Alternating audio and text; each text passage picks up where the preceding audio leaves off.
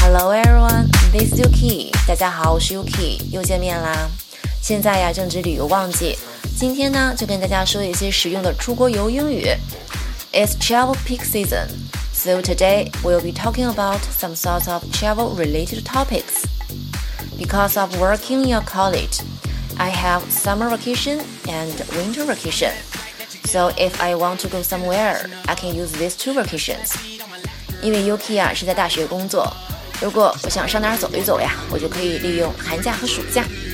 但是对于大多数的你们来说，出游前应该先请假，对吧？You will need to ask for time off from your boss. So first, you will need to set aside some time to have a conversation with your boss. You can start by saying, I was hoping to take some time off. Or, I was wondering would it be possible for me to take a couple of days off next week? Or I wanted to know if I could take a week off mid-August. 这里啊要注意一下，就是在英语里啊，提请求要用过去式表达尊重，use past tense to show respect。就像上面我所提到的，I was hoping, I was wondering, or I wanted to know。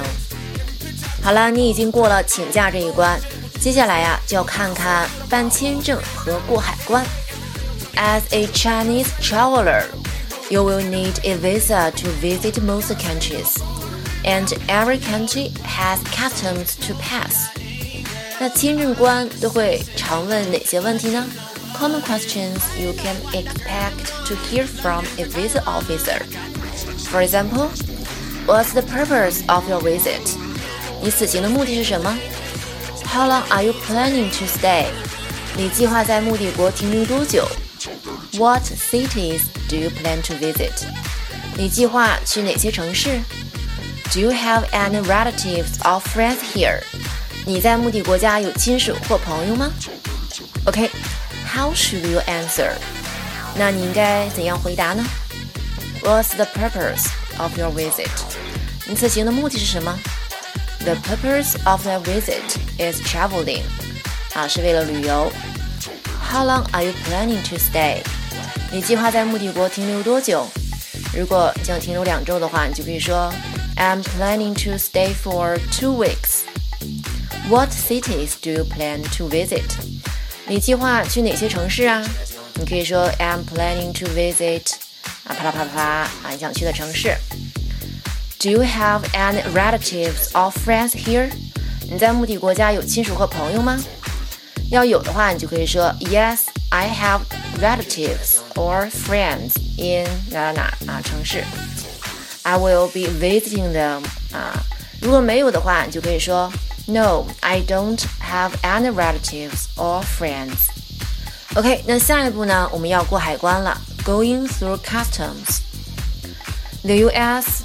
and some countries in Europe require fingerprints scanned up on entry. 那比如美国呀，或者是欧洲的一些国家，你入境的时候呢，需要留指纹。First, they will ask for your thumbprint, and then they will ask you to press your remaining four fingers against the scanning device. 首先呢，大拇指啪摁一下，然后呢，其余的四个指头在那个扫描那个机器上啪再摁一下。OK，那以上呢就是今天的内容。需要文本的同学可以加 UK 的微信公众号。嗯，关于出境游的其他方面，在以后的节目当中会陆续的跟大家聊一聊。那 UK 的付费课程对出境游有很全面的讲解。好了，今天的节目希望对大家有所帮助，我们下期再见，拜拜。